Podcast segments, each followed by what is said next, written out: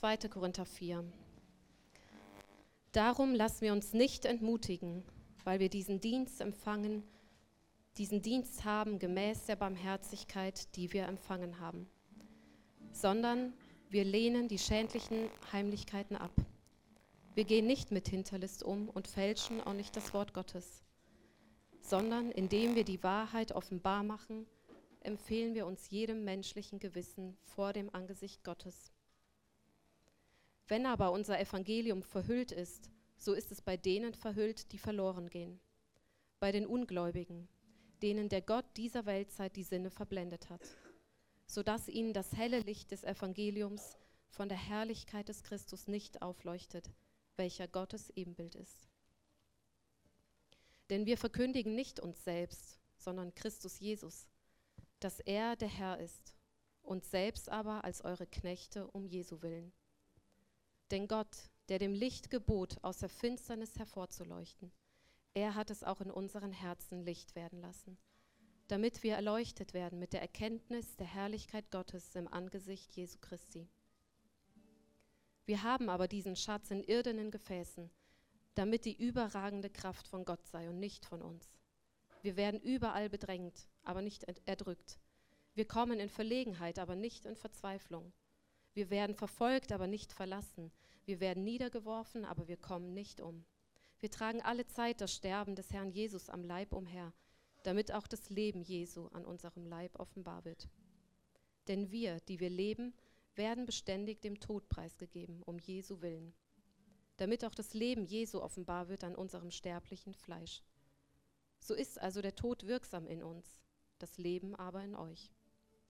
Weil wir aber denselben Geist des Glaubens haben, gemäß dem, was geschrieben steht, ich habe geglaubt, darum habe ich geredet. So glauben auch wir und darum reden wir auch, da wir wissen, dass der, welcher den Herrn Jesus auferweckt hat, auch uns durch Jesus auferwecken und zusammen mit euch vor sich stellen wird. Denn es geschieht alles um euretwillen, damit die zunehmende Gnade durch die vielen den Dank überfließen lasse zur Ehre Gottes.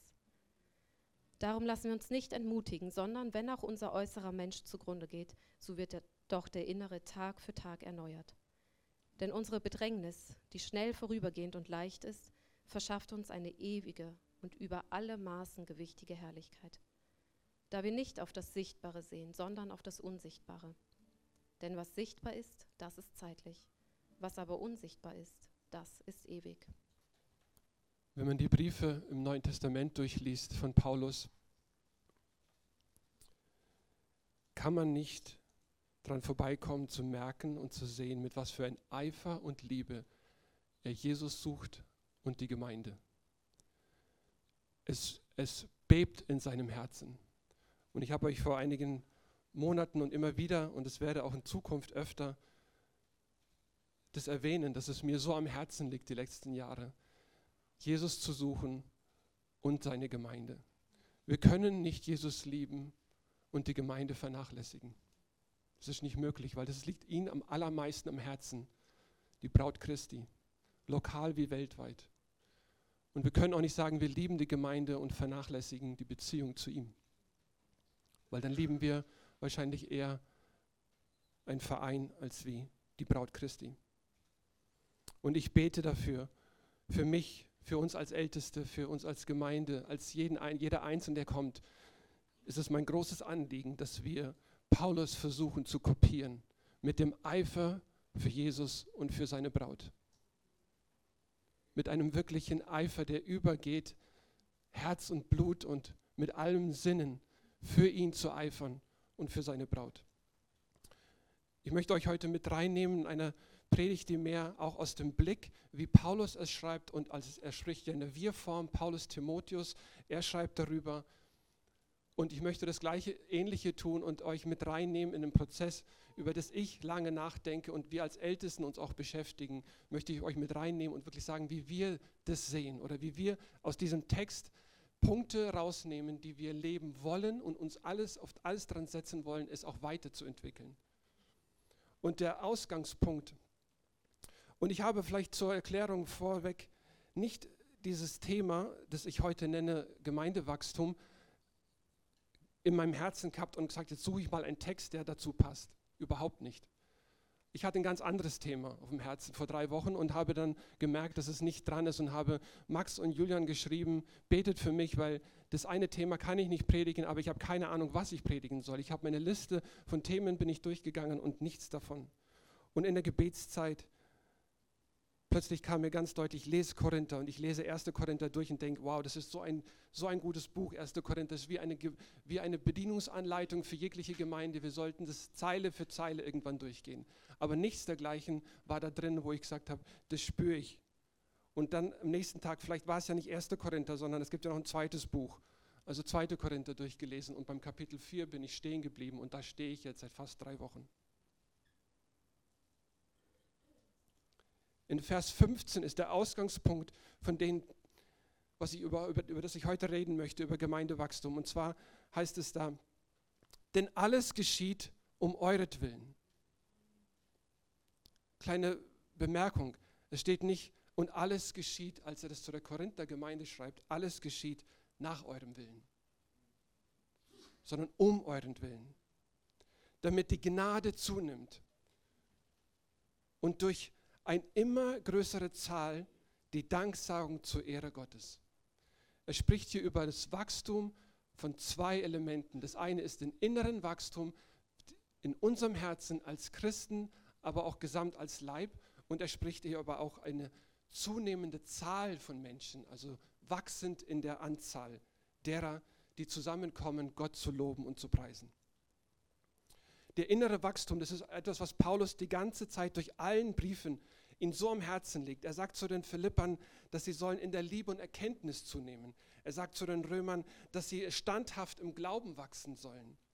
Er sagt im ersten Brief zu Korinther, und ich, ich bemüht euch um die Geistesgaben, dass die zunehmen, dass die mehr werden. Aber in Epheser macht er es so deutlich, und das möchte ich euch vorlesen. Und zwar in Epheser Kapitel 4, Vers 15. Kapitel 4, Vers 15. Nee, stimmt nicht. 4, Vers 12. Für die, die eine Bibel haben, schlagt ruhig auf und lest mit. Epheser 4, Vers 12 sagt er, zur Zurüstung der Heiligen für das Werk des Dienstes, für die Erbauung des Leibes Christis, bis wir alle zur Einheit des Glaubens und der Erkenntnis des Sohnes Gottes gelangen, zur vollkommenen Mannesreife, zum Maß der vollen Größe des Christus, damit wir nicht mehr umherirren, hin und her geworfen und umhergetrieben von jedem Wind der Lehre durch das betrügerische Spiel der Menschen, durch die Schlauheit, mit der sie zur Irre führen, sondern wahrhaftig in der Liebe, heranwachsen in allen Stücken zu ihm hin, der das Haupt ist, der Christus. Von ihm aus vollbringt der ganze Leib, zusammengefügt und verbunden durch alle Gelenke, die einander Handreichung tun, nach dem Maß der Leistungsfähigkeit jedes einzelnen Gliedes, das Wachstum des Leibes zur Auferbauung seiner selbst in Liebe. Was für eine wunderschöne Beschreibung. Reicht doch mal dein Nachbar kurz die Hand. Ich weiß, das mögen nicht alle, aber macht es. Alle zusammen. Und drückt kurz.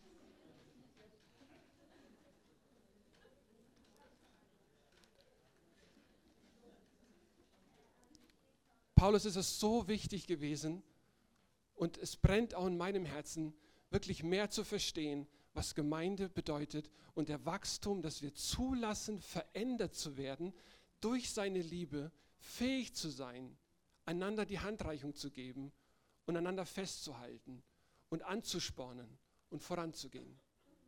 Als ein Leib, als eine Einheit im Glauben. Er spricht aber auch von der größeren Zahl.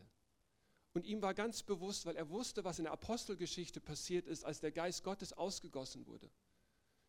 Da passierte genau das, was wir auch heute erleben. Sie hörten das Evangelium, sie taten Buße und ließen sich taufen. Wir haben sieben Menschen, die haben das Evangelium gehört, sie haben Buße getan, sind vielleicht schon vor längerer Zeit oder vor kurzer Zeit und haben sich entschieden, sich taufen zu lassen. Und in den nächsten Versen hieß es dann, und an dem Tag wurden 3000 dazugetan. 3000 Seelen. In Kapitel 4 in Apostelgeschichte sagt es dann, aber viele, die das Wort hörten, wurden gläubig. Die Zahl stieg auf 5000. Und immer mehr wurden hinzugetan, die an den Herrn glaubten, eine Menge von Männern und Frauen. Und Paulus hatte auch genau noch mit Sicherheit das Wort von Jesus in seinen Ohren, in, in den letzten Worten in Matthäus 28, geht hin und macht Jünger, Mehrzahl, in allen Völkern, Mehrzahl. Macht Jüngern in allen Völkern, tauft sie im Namen des Vaters, des Sohnes und des Heiligen Geistes. Und dann kommt der nächste Satz, wo es wieder ums Innere geht. Und lehret sie halten, alles, was ich euch befohlen habe. Wie schön diese Kombination. Für Paulus war das ganz verständlich. Eine Gemeinde wächst im Inneren und im Äußeren. Im Glauben, in der Standhaftigkeit und sie nimmt zu an der Zahl. Es ist also nicht okay, wenn man diese Logik weiterfolgt und dieses Wort, das wir auch glauben, es ist nicht okay, nur auf das Wachstum zu schauen im Inneren und nicht nach außen zu gehen oder vielleicht noch schlimmer, die Türen zu schließen, weil es gerade kuschelig, warm und angenehm unter denen sind, die drinnen sind. Und dann durch geistliche Bewegungen sich motivieren, alleine zu bleiben. Es ist aber auch nicht okay, um jeden Preis Wachstum der Menschen alles niederschwellig zu machen, alles so zu produzieren und zu vermarkten, dass viele Menschen kommen und die geistliche Innere der Gemeinde stirbt ab. Es ist das Leben, das fehlt. Aber wie machen wir das? Was bedeutet das genau? Und Paulus gibt uns fünf Punkte, sicherlich noch mehr, aber für mich rausgefischt, fünf Punkte, auf die wir in erster Linie, spreche ich dann als Leitung, Acht geben müssen. Als erstes ich, als Älteste, aber natürlich auch jeder Einzelne in einer Kirche. Und es spielt keine Rolle, ob du in der Tab oder woanders bist. Diese Punkte sind für alle gedacht. Und wenn wir den Kapitel 4 jetzt anschauen,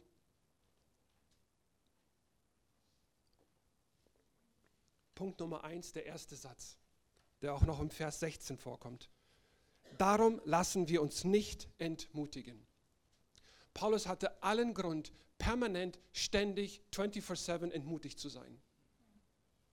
Was der durchgemacht hat, hat keiner von uns nicht mal die Ahnung, ansatzweise erlebt, gefühlt, um das nachvollziehen können, was er durchgemacht hat. In Vers 8 sagt er, wir werden überall bedrängt, aber nicht erdrückt. Wir kommen in Verlegenheit, aber nicht in Verzweiflung. Wir werden verfolgt, aber nicht verlassen. Wir werden niedergeworfen, aber wir kommen nicht um. Wir tragen alle Zeit das Sterben des Herrn Jesu am Leib umher, damit auch das Leben Jesu an unserem Leib offenbar wird. Und wenn für die, die den Korintherbrief kennen, wissen wir, dass im Kapitel 10 er sich die Freiheit rausnimmt, nur mal eine Liste aufzustellen, was er am Körper durchgemacht hat gepeitscht, geschlagen, Ruten bekommen, gehungert, in Kälte gewesen, einsam, schwach, Streit mit Brüdern gehabt, Gefahren auf Wasser, Gefahren hier und Gefahren da, permanent um ihn herum war Gefahr. Aber er hatte auch noch in Erinnerung, als er in den Korinthern den ersten Brief schrieb, wo er sagte, wo er einfach, ich würde nicht sagen enttäuscht war, aber wo er den Schmerz hatte, ich kann mit euch nicht als Geistliche reden, sondern nur als Fleischliche. Ihr braucht Milch, weil ihr die feste Nahrung nicht verträgt. Er hatte auch noch diesen Schmerz der Gemeinde und die Umstände, die da waren. Er hatte allen Grund, mutlos zu sein. Wann warst du das letzte Mal mutlos? Und was war der Grund, warum du mutlos warst? Und wie lang warst du mutlos? Wann hat es aufgehört? Mutlos sein ist ansteckend und zerstörerisch. Und der erste Punkt ist mir so wichtig, weil ich entscheide mich, nicht mutlos zu werden. Ich entscheide mich, mutig und stark zu sein, weil das Wort es mir zuspricht, weil Jesus mir das zuspricht. Nicht die Umstände sprechen mir es zu, er spricht es mir zu. Und ihr könnt, und ich hoffe und ich bete dafür, ihr könnt mich nicht mutlos machen. Was ihr sagt oder ob ihr kommt oder nicht kommt oder wie immer, das ist nicht die Grundlage, von denen ich Mut schöpfen möchte. Es ist Jesus allein, die Fokussierung auf ihn, das, was er am Kreuz für uns getan hat, was wir in Ostern erlebt haben, was wir in der Taufe bezeugen und sehen können vor unseren eigenen Augen. Es ist er, der die Kraft hat, unseren Glauben zu starten und zum Ende zu bringen. Und auf den ganzen Weg bis zum Ende hat Mutlosigkeit keinen Platz. Und trotzdem ist es wie, in Englisch sagt man Crouching Tiger on the Door, also wie so ein Tiger, der an der Tür steht und kratzt und nur hofft, dass du endlich die Tür aufmachst, damit er reinkommt und deinen ganzen Alltag umwirft. Mutlosigkeit. Der zweite Punkt von Paulus ist kompromisslose Wahrheit. In Vers 2 schreibt er, sondern wir lehnen die schändliche Heimlichkeit ab. Wir gehen nicht mit Hinterlist um und wir fälschen auch nicht das Wort Gottes, sondern indem wir die Wahrheit offenbar machen, empfehlen wir uns jeden menschlichen Gewissen vor dem Angesicht Gottes. Wir legen jegliche Heimlichkeit ab. Wir verstecken nicht was im Hintergrund und behalten es für uns, weil es vielleicht gerade dem Wachstum dienen würde, Heimlichkeiten zu tragen oder hinterlistig zu sein, genaue Pläne zu schmieden, wie man Wachstum ankurbeln kann, was man genau sagt, zu welchem Zeit oder wie auch immer was vermarktet, hinterlistig zu sein. Und vor allem ganz schlimm, die Wahrheit, und wisst ihr, die Wahrheit ist nicht, was ich sage, außer ich lese das Wort Gottes vor. Das ist die einzige Wahrheit, sie nicht zu verfälschen. Angeblich gab es ja zu der Zeit schon die, die es verfälscht haben, die heimtückisch waren, die Heimlichkeiten hatten und so weiter. Und er sagt, das tun wir nicht. Aber es geht nicht hier nur und äh, gar nicht in erster Linie um Gemeindesachen, sondern es geht darum, die Wahrheiten Gottes auf dem Marktplatz zu verkünden die Wahrheiten Gottes den Menschen zu sagen, wenn wir sie begegnen. Weil genau da haben wir so einen großen Mangel in der heutigen Zeit. Ich möchte euch ein paar, ein paar Wahrheiten, die ihr auch wisst, aber trotzdem, dass wir uns daran erinnern, was sind denn Wahrheiten? Wahrheit ist zum Beispiel, das Geben bewirkt Bekommen. Er sagt in 2. Korinther 8, ähm, Vers 15, wir bleiben heute viel in dem Korinther, wie geschrieben steht, Wer viel sammelt, hat keinen Überfluss. Und wer wenig sammelt, hat keinen Mangel. Wahrheit ist, auf Gott zu vertrauen, dass er uns versorgt, weil er selbst die Vögel draußen versorgt. Wie viel mehr würde er uns versorgen? Nicht dein Arbeitgeber versorgt dich. Er versorgt dich, dass du fähig bist, überhaupt zur Arbeit zu gehen. Und somit ist er der, der versorgt. Der Arbeitgeber zahlt lediglich den Betrag am Ende des Monats hoffentlich. Demut anstatt Stolz ist eine Wahrheit. Gott erschuf Himmel und Erde, nicht der Zufall. Eine weitere Wahrheit. Es gibt nur Mann und Frau und nicht 100 Varianten davon, in welche Konstellation man sich das auch denken mag. 1. Mose 2, Vers 7. Mutter und Vater und Kind ist eine Familie. Das ist eine Wahrheit. Es gibt ein Leben nach dem Tod. Die Ewigkeit ist wahr. Ob du das glaubst oder nicht und ob das dir gefällt, spielt keine Rolle. Es gibt Himmel und Hölle. Du kommst nur zum Paradies durch Jesus Christus allein. Er ist der Weg, er ist die Wahrheit und er ist das Leben. Jesus starb für alle Menschen am Kreuz und somit sind alle Menschen gleichwertig. Menschenrechte existiert nur aufgrund von Wort Gottes. Ohne die Bibel gäbe es keine Menschenrechte auf dieser Welt. Die wenigsten wissen das. Eine Gemeinde muss geheiligt werden.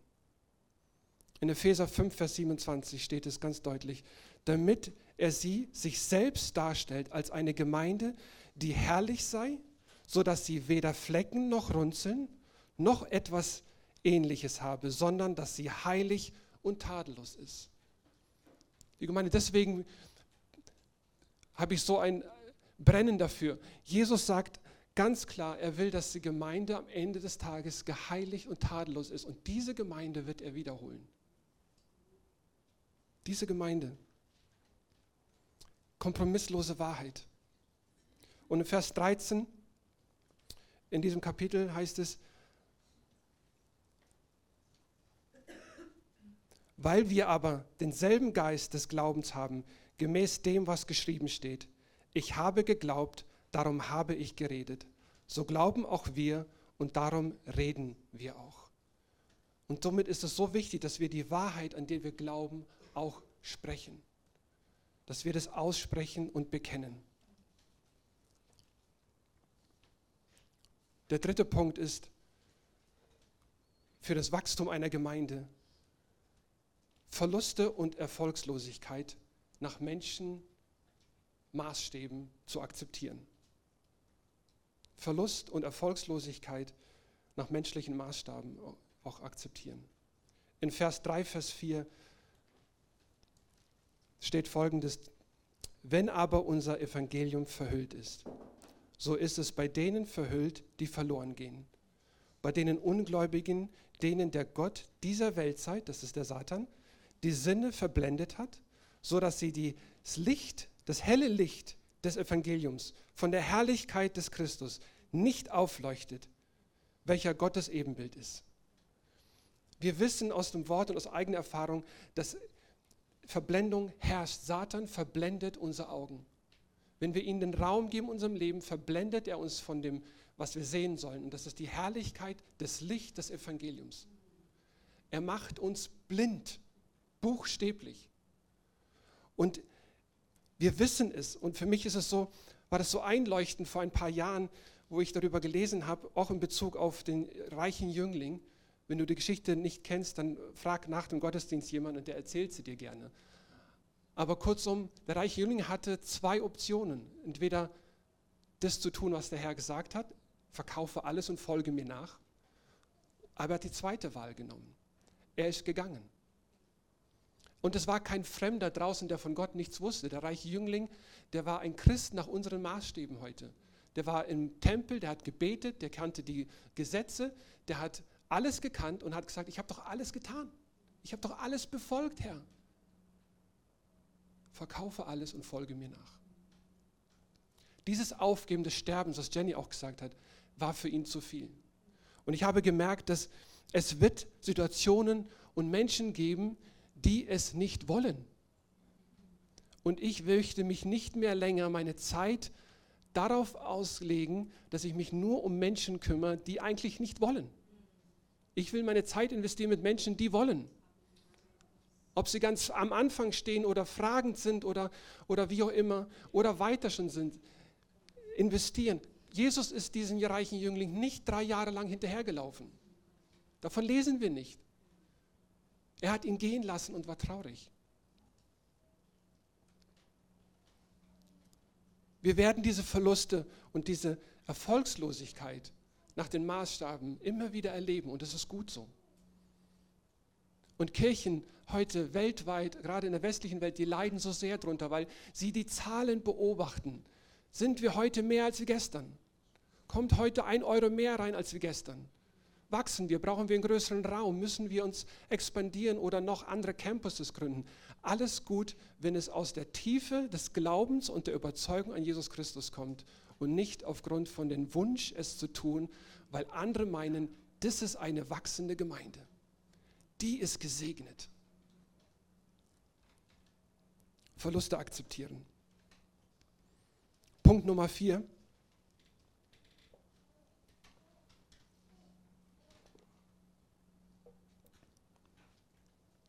Es geht nicht um mich. Es geht nicht um uns Älteste. Es geht auch nicht um unseren, den Gründerkreis mit unseren Frauen. Es geht auch letztendlich nicht um irgendjemand, der einen Dienst in irgendeiner Gemeinde macht. Es geht nicht um uns. Es geht um Jesus Christus allein. Wir sind nicht der Star unserer, unseres Lebens und wir sind auch nicht im Rampenlicht.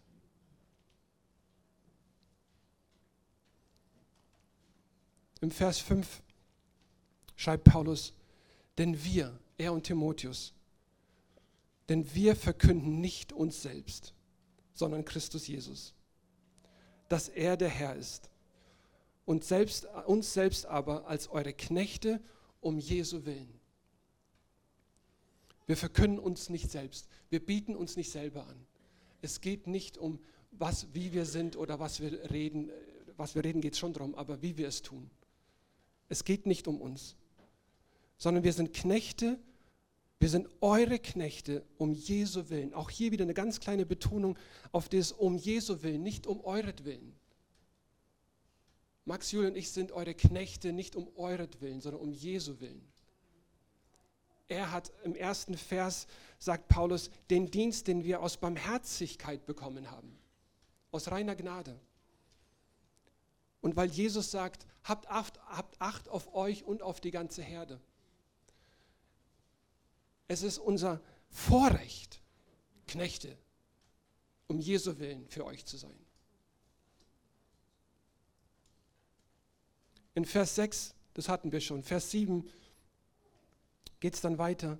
Wir haben aber diesen Schatz von Jesus in irdenen Gefäßen, damit die überragende Kraft von Gott es sei und nicht aus uns heraus. Er spricht von, wir, unser Körper ist zerbrochen. Es ist irdisch, es ist vergänglich.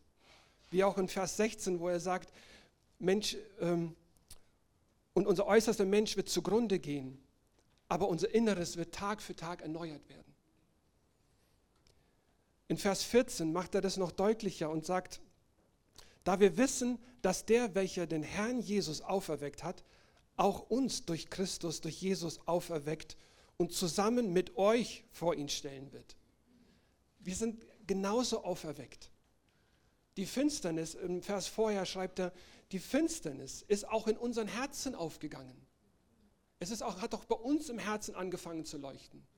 Wir kommen alle aus der gleichen Vergangenheit, das ist der gleiche Tod und die gleiche Finsternis. Kein Unterschied. Und wir gehen alle hin zur gleichen Herrlichkeit, zur gleichen Schönheit und zur gleichen Krönung von Jesus Christus. Es ist kein Unterschied. Und auf dem Weg dahin dürfen wir uns gegenseitig zusprechen, sei mutig und stark. Gib nicht auf. Sei mutig. Sei ein Diener Christi. Sei treu.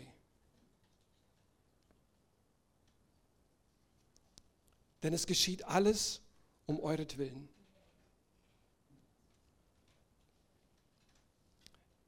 Wisst ihr, wenn wir, egal in welcher Konstellation, aber vor allem jetzt auch in, im, im Church-Setting, wenn wir uns zu ernst nehmen, dann werden wir entmutigt werden. Wenn ich mich zu ernst nehme, zu wichtig nehme, werde ich entmutigt werden.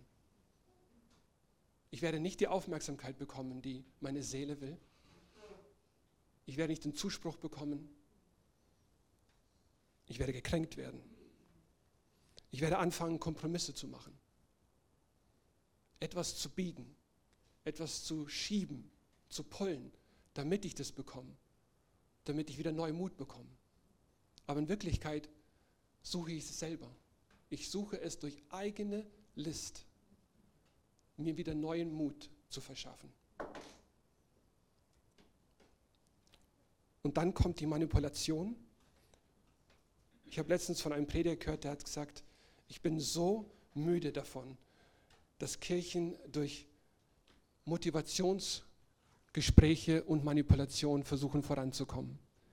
Ich habe kein Interesse, euch zu motivieren, sondern einfach nur die Wahrheit Gottes zu sagen. Sei mutig und stark. Und der letzte Punkt.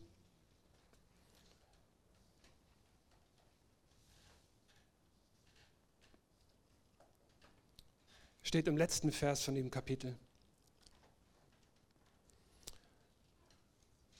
Da wir nicht auf das Sichtbare sehen, sondern auf das Unsichtbare. Denn was sichtbar ist, das ist zeitlich, was aber unsichtbar ist, das ist ewig. Die Gemeinde es ist es so wichtig für unser ganzes Leben, aber gerade auch in der Kirche, dass wir nicht auf das sehen, was vor Augen ist sondern auf das Unsichtbare. Wisst ihr, wir werden so leicht getäuscht. Und wir täuschen andere so leicht. Mit dem, wie wir sind oder was wir reden. Du kennst jemanden vielleicht ganz flüchtig und du denkst, wow, was für ein cooler Typ. So geistlich, so biblische Wahrheiten. Und dahinter verbirgt sich vielleicht absoluter egozentrischer Stolz, der, wenn der seinen freien Lauf bekommt, zerstört.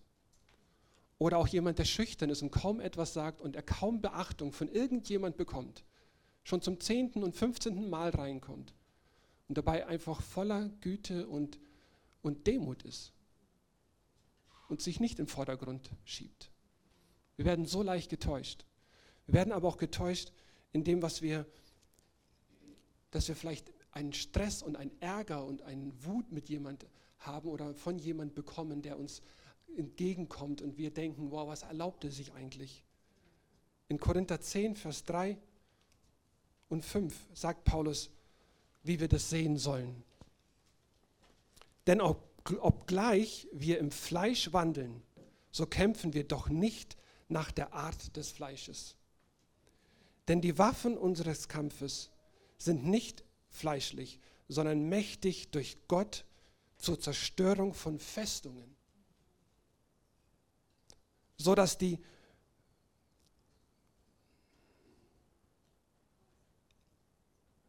so dass die Vernunftschlüsse, Gedanken zerstört und die Höhen, die sich gegen die Erkenntnis Gottes erheben, und jeden Gedanken gefangen nehmen zum Gehorsam für Christus. Wir kämpfen nicht gegen Fleisch und Blut, sagt es auch noch in Epheser, sondern gegen die Mächte dieser Welt. Den Kampf gegen diese Person zu gewinnen, ist endlich. Aber den Kampf gegen die Mächte, die das produzieren, dass man vielleicht so einen Konflikt in der Familie hat, das ist ewiglich. Und das ist, wo Paulus darauf hinaus will. Aber er will auch darauf hinaus, uns wirklich zu ermutigen und zu sagen, wenn du nicht an Jesus Christus als dein Retter glaubst und du siehst nur das, was vor deinen Augen ist, das wird vergehen. Nichts davon bleibt bestehen. Aber wenn er unsere Herzensaugen öffnet für, die Herrlichkeit, die er beschreibt, der Glanz seiner Herrlichkeit, die Schönheit, die Vollkommenheit des Evangeliums an Jesus Christus, wenn diese Augen geöffnet werden, kann alles verblassen die Schönheit von ihm wird alles übertreffen. Die wird so hell und so wunderschön und unmissverständlich sein in deinem Leben, dass du kannst erdulden und erdulden und erdulden. Und glaub mir, versteh mir nicht falsch, wir alle leiden unter den gleichen Themen. Aber wir müssen nicht darunter leiden und verharren. Wir können es stoppen. Wir können dem einen Kampf ansagen im Geistlichen. Wir können Nein sagen und wir können Ja sagen zu der Herrlichkeit Jesu Christi. Dass sein Licht leuchtet in uns und durch uns heraus. Und das ist, was ich sehe und sehen möchte. Jeden Tag mehr.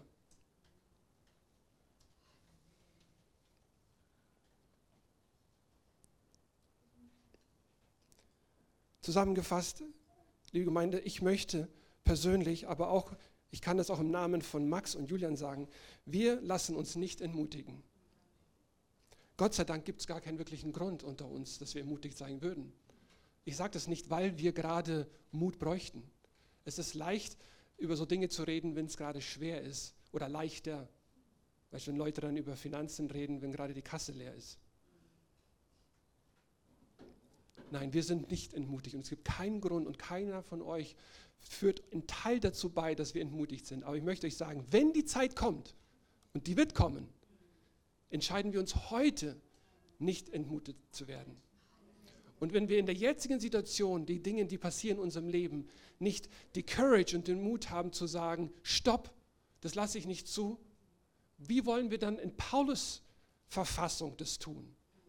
Das ist gar nicht möglich, wenn die Dinge uns dann passieren würden wie er. Das Wort Gottes kann nicht verfälscht werden, weil es die einzigste Wahrheit ist. Und das ist die Basis unserer Kirche. Das Wort Gottes ist die Wahrheit in der ganzen Fülle dessen, wie wir es genießen. Von Anfang bis hinten. Keine Angst vor Verluste. Wenn jemand nicht will, will er nicht. Ist in Ordnung. Ist nicht in Ordnung für ihn, aber ich, wir wollen niemandem etwas anzwingen. Sich nicht zu ernst nehmen.